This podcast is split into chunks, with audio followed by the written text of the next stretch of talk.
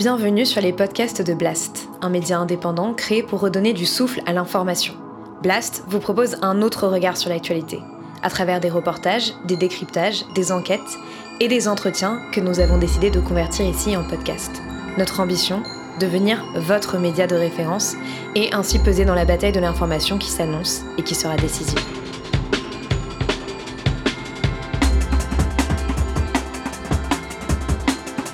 L'édito avec Denis Robert.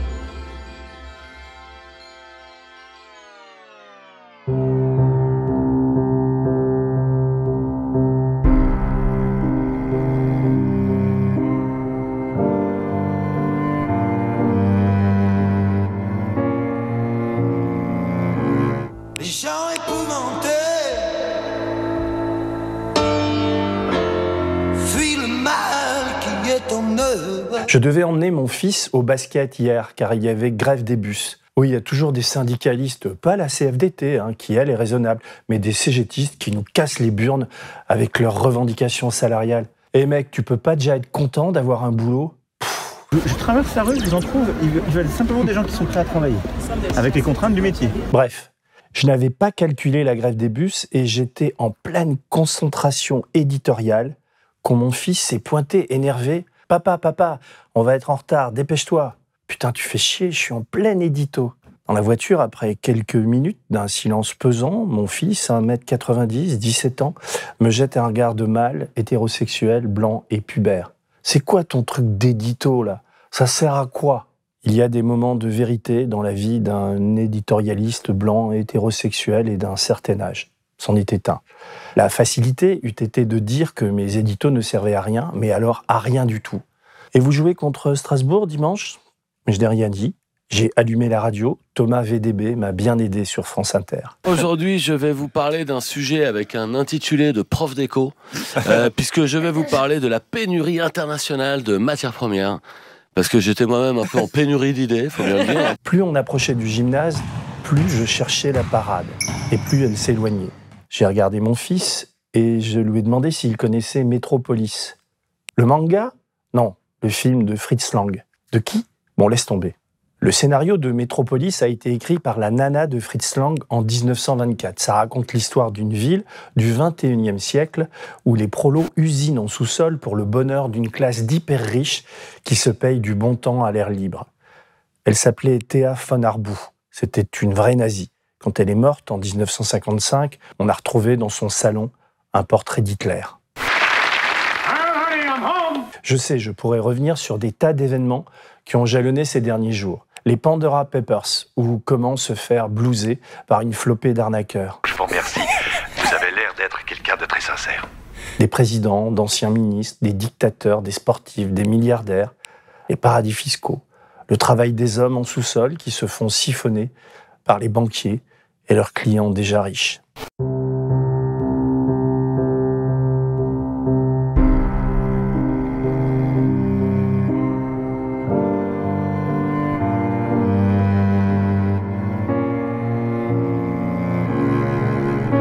J'ai pas mal donné dans ce secteur et ça me fait toujours sourire de voir les journaux qui m'ont volé dans les plumes lors des premières leaks se refaire une virginité à bon compte. Je note aussi qu'Emmanuel Macron et son ingénieur en chef, Jean Castex, si prompts à commenter quand il s'agit de l'immigration, de l'Algérie, du virus ou du prix du gaz, ne pipent pas un mot quand leurs copains et leurs sponsors se font prendre la mallette dans le coffre.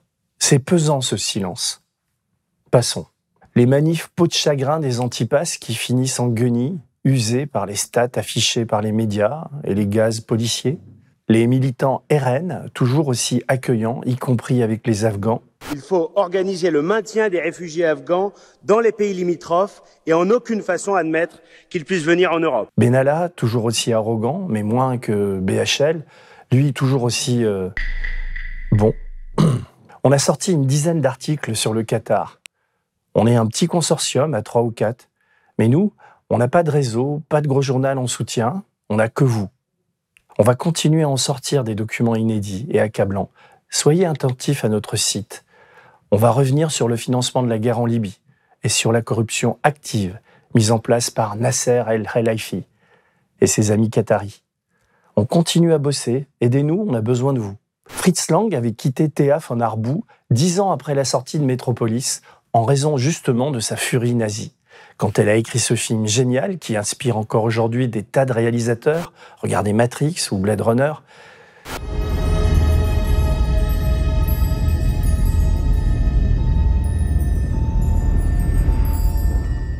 Théa est une sorte de communiste qui veut libérer le peuple du joug des aristocrates et des banquiers. Juifs, les banquiers? Oui, ça, on le comprendra plus tard.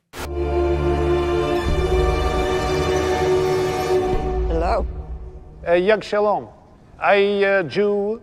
Yeah, I'm Jewish, yeah. Very nice weather uh, we have been controlling.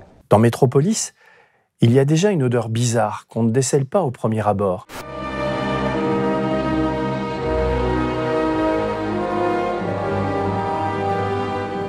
Le libérateur, le médiateur, est arien.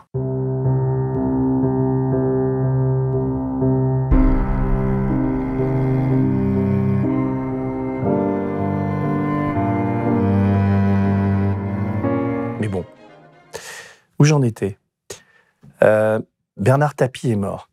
Passons.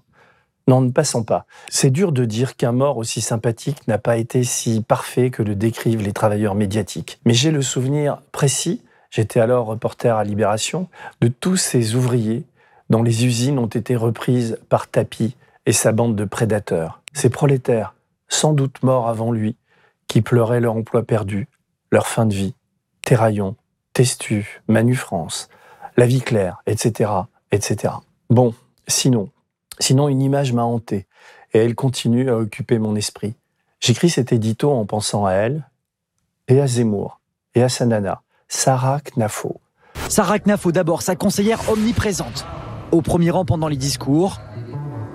À ses côtés lors des séances de dédicace. Et même à l'arrière-plan pendant notre interview. C'est français comme prénom, Sarah? C'est limite, hein Et le patronyme, c'est grec, non? La photo qui me hante n'est pas celle qui a fait la une de Paris Match, mais je voudrais y revenir quand même. Je n'arrive pas à croire à la fiction du paparazzi. Je connais trop Zemmour et Gattegno, le patron de Match, pour imaginer le coup bas.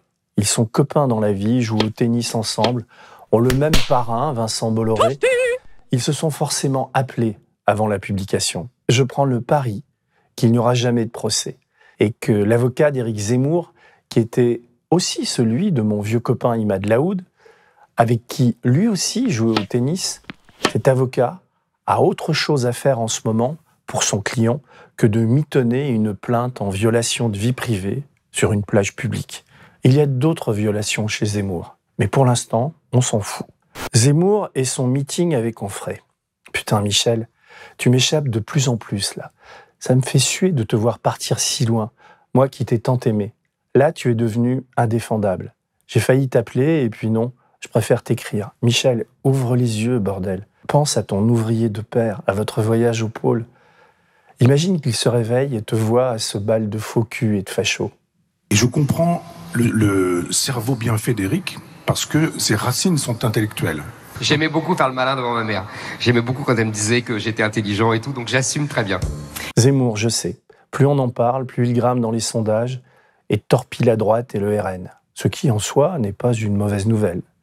Dois-je en ajouter une couche? Allons-y. Zemmour n'a jamais dirigé que lui-même. C'est un peu court pour diriger un État, non? Surtout quand, visiblement, on se préoccupe surtout de ploter les filles. L'homme est raison, la femme est substance. Vous êtes l'incarnation paroxystique et caricaturale de ce que j'appelle le journalisme féminin. Vous cajolez, vous pénétrez, vous êtes pénétré, que sais-je. C'est comme ça que commence votre livre, c'est pour ça que je le dis. Euh... Je sais, je suis mauvais, mais je n'invente rien. Zemmour, c'est un petit mec qui n'a jamais vendu que des mots sur du papier. Le masculin est lié au pouvoir. Il peut y avoir des femmes qui exercent un pouvoir. Euh, Parce qu'elles ont des valeurs Russie. masculines. Voilà, exactement. C'est plus précis de le dire comme ça. Et quand le Et féminin les valeurs domine, féminines, elles sont incompatibles avec le pouvoir. elles, elles sont incompatibles avec, oui, l'incarnation du pouvoir. C'est léger pour se cogner un État, Des femmes jouent au football, non, ça vous elle joue déplaît, pas mais au c'est comme football. ça. Elle joue pas au football. C'est- pas du football. Mais c'est pas grave. Ma fille joue au football quand elle avait 10 ans. Je trouvais ça très mignon. Mm. Euh, vous voyez, maintenant elle fait de la danse. C'est- C'est quand même un peu plus euh, conforme à ce qu'elle est. Macron avait quand même été banquier, il avait aidé au rachat du Monde, à celui d'Adrexo. Il avait vendu un bout de Nestlé à Pfizer et fait un an de préfectoral au Niger.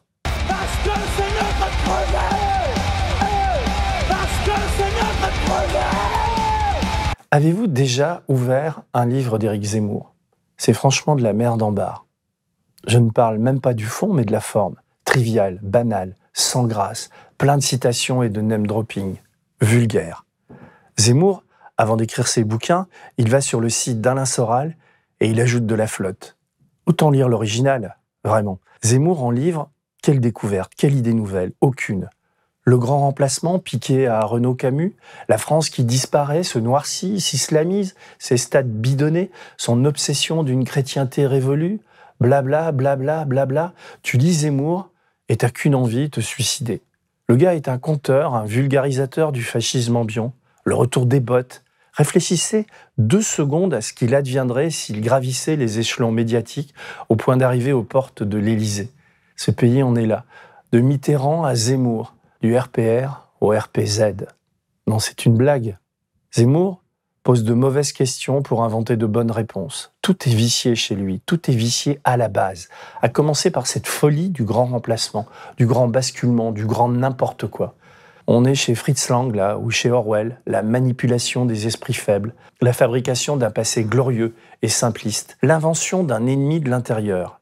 Au XXIe siècle, soit de nos jours, une métropole à l'architecture fantastique vit sous la domination d'oligarques. Ils se prélassent dans des villas luxueuses, tandis qu'en bas, la plèbe survit en faisant tourner les machines.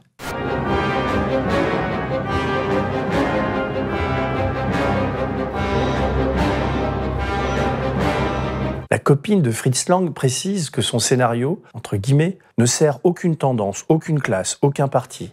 Il est une aventure qui s'organise autour d'une idée. Le médiateur entre le cerveau et la main doit être le cœur.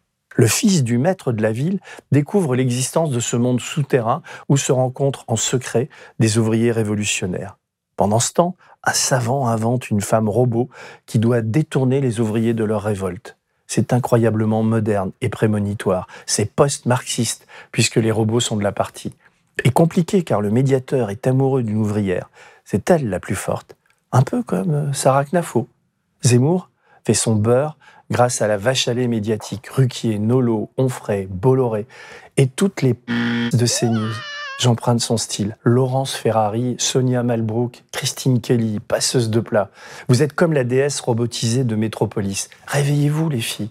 Zemmour, c'est le produit de nos lâchetés. C'est un écrivain très moyen qui papillonne et se couvre avant chaque entrée en scène d'un vernis historique frelaté. C'est les expériences du docteur Mengele, ça. Vous comprenez? Bloquer la puberté des gens, faire des expériences sur des enfants. Ils ont ressuscité le docteur Mengele, ils sont contents.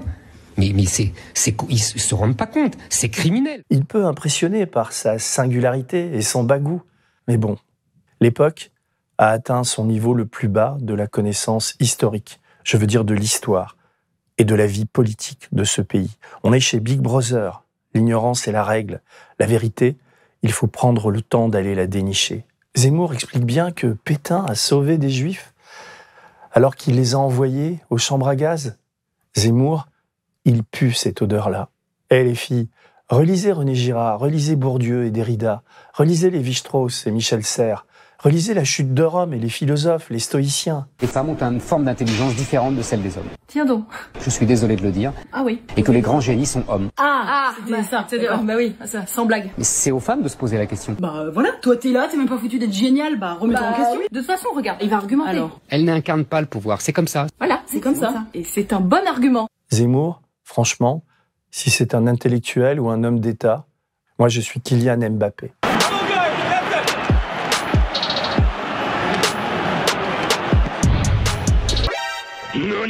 Zéro idée, zéro découverte et surtout zéro perspective. Il est comme un lapin dans un phare. Comme il est le seul lapin, la lumière le prend et il devient phosphorescent. Franchement, Zemmour, tu ne connais rien à la finance, rien à l'économie, rien à la porosité des États, rien à la culture. Je ne parle pas de tes lectures de bouquins historiques ou de la cinquième de Beethoven. Je parle du rail, des livres de Modiano ou de Cavana. Je parle des films de Ken Loach ou de Buñuel. Tu ne connais rien à l'Afrique, rien au Moyen-Orient, rien au monde, rien à la science, rien à rien. Même en foot, t'es nul. T'es un homme de salon. Une sorte de BHL à l'envers. Lui, c'est chez Pinault qu'il va dîner avec Macron. Toi, c'est chez Bolloré avec Pascal Pro. Bon, j'arrête. L'image qui me hante, c'est celle-là. C'est l'image la plus raciste que j'ai vue depuis très longtemps. Elle me blesse, elle me tue, elle me fait honte. Elle participe pleinement à cette zémorisation du monde. J'ai acheté Causeur, ce journal aux idées aussi courtes et basses de plafond que l'était Le Cri du Peuple, le journal de Doriot, ou Gringoire, de Drieux-La Rochelle et Francis Carco. Ça schlingue. Souriez, vous êtes grand remplacé. Écrit en une son rédacteur en chef en alignant des bébés. Un blanc à l'extrême droite, avec un rebeu, un shintok, un métis et un black à l'extrême gauche. Pas de Ils sont cinq petits garçons à nous dévisager dans tous les kiosques à journaux du pays. Enfin, le peu qui en reste. Et ça rapporte à qui tout ça hein, Je vous le demande. Au Metec, au Bico, au Rastaquaire, j'ai pas raison Mais si. Bien sûr. Quoi qu'il en soit, mon cher Didier, votre famille aujourd'hui, c'est nous. L'histoire est simple. France Stratégie, organisme respectable et public, fait des statistiques et des cartes qui montrent que dans les quartiers où les émigrés sont nombreux ou parqués, des bébés naissent avec des noms à consonance non européenne. Et donc, les journalistes de Causeur rassemblent toutes ces villes et ces quartiers de Saint-Denis, Rennes ou Limoges et inventent une théorie selon laquelle les Français de souche, car il faut bien leur donner une appellation contrôlée, seraient en nette diminution, voire en phase de disparition face aux étrangers. Je résume. Tout cela est labellisé par un observatoire citoyen de l'immigration et de la démographie. Jamais France Stratégie ne dit cela, mais partout les causeurs jouent sur cette ambiguïté. J'ai pris la peine de lire leur dossier. C'est accablant de bêtises, de raccourcis, d'absence de rigueur. Le point d'orgue de la démonstration, c'est la Courneuve, où les gars révèlent que 75% des 0 à 18 ans sont nés de parents immigrés extra-européens. Non, franchement, je me marre. En quoi la France serait la Courneuve? Et pourquoi jeter l'opprobre sur un quartier qui souffre surtout du mal logement et de la pauvreté? Pourquoi vous n'allez pas à Neuilly ou à Saint-Trope faire vos statistiques? C'est délirant. Et ça repose sur une ignominie. Pourquoi un type qui s'appelle euh, Benzema ou Diabaté serait moins français qu'un type qui s'appelle euh, Robert ou euh, Deschamps? Tout me tombe des mains dans ce journal nauséabond où 30 pages reposent sur cette élucubration visant à nous faire croire que les maternités regorgent de bébés qui... qui quoi? Ne le dites à personne, mais ils cachent des poignards et des corans sous leurs oreillers. Dans dix ans, dès qu'on va leur tourner le dos, ils vont nous égorger. On invente des peurs et des stats pour justifier d'un racisme qui ne se cache même plus, et on met des bébés en photo. J'ai honte pour vous, Elisabeth Lévy. J'ai entendu vos justifications quant à la liberté d'expression et vos vociférations de chroniqueuses rivées à cette idée stupide selon laquelle nous serions remplacés. Mais par qui? Des bébés noirs? Ils sont aussi français que vous et moi. Je connais un journaliste à causeur. On est même plutôt potes. Qu'est-ce que t'attends pour te barrer? Viens à Blast. Nous, au moins, on ne milite pour rien d'autre que regarder le monde en face. Je vous rappelle à ce propos que si vous voulez que je continue à produire ce genre de contenu qui va énerver la fachosphère, et si vous voulez qu'on continue dans nos enquêtes, nous avons besoin de vos soutiens. Je vous rappelle que personne ne s'enrichit chez Blast et que tout est réinvesti dans l'outil de travail. On n'est pas financé par des membres d'ordre nouveau, de riches familles catho-intégristes, des militants nationalistes ou par Xavier Niel, comme les causeurs. Ils sont stupides, ils sont fatigants, avec leur prêche selon laquelle nous serions en voie d'islamisation, d'africanisation, et quoi encore, de négritude, de créolisation? Ça devient dangereux, glissant. Vous attisez les haines, vous soufflez sur des braises. Cette photo de bébé est une injure à l'humanité et à l'intelligence. Je la vis comme un crachat. Vous m'insultez, Elisabeth Lévy, vous et vos amis monomaniaques, Éric Zemmour, Renaud Camus. Vous craignez des choses qui n'existent que dans vos interprétations statistiques complètement vérolées. Tu vois, Nel, ça sert à ça, un édito. C'est ce qui vient juste avant la guerre. Si on t'empêche de parler, de penser, si tu laisses les autres occuper le terrain, t'es foutu. C'est comme au basket. Il ne faut jamais baisser. Mon petit-fils a 5 mois. Il s'appelle Leiti. Son père est musulman, sa mère agnostique, comme moi. Ses grands-parents sont maliens et très croyants. Ma mère était italienne et catholique. Mes grands-parents sont alsaciens et lorrains. Leiti est riche de tout cela. Il est français. Il n'a envie de remplacer personne. Et moi, j'ai envie qu'il ait une belle vie, mais il est tombé dans une sale époque où des idiots malsains et sans mémoire lui inventent des intentions qu'il n'a pas. Vous connaissez la chanson d'Igelin C'est comme s'il l'avait écrite pour nous. Les gens épouvantés fuient le mal qui est en eux. Quand vous en croisez un dans le désert, il trouve encore le moyen de détourner les yeux, car son frère lui fait peur. Alors il se précipite en pleurant dans les bras du premier colonel venu. Alertez les bébés. Alertez les bébés. Allez, salut.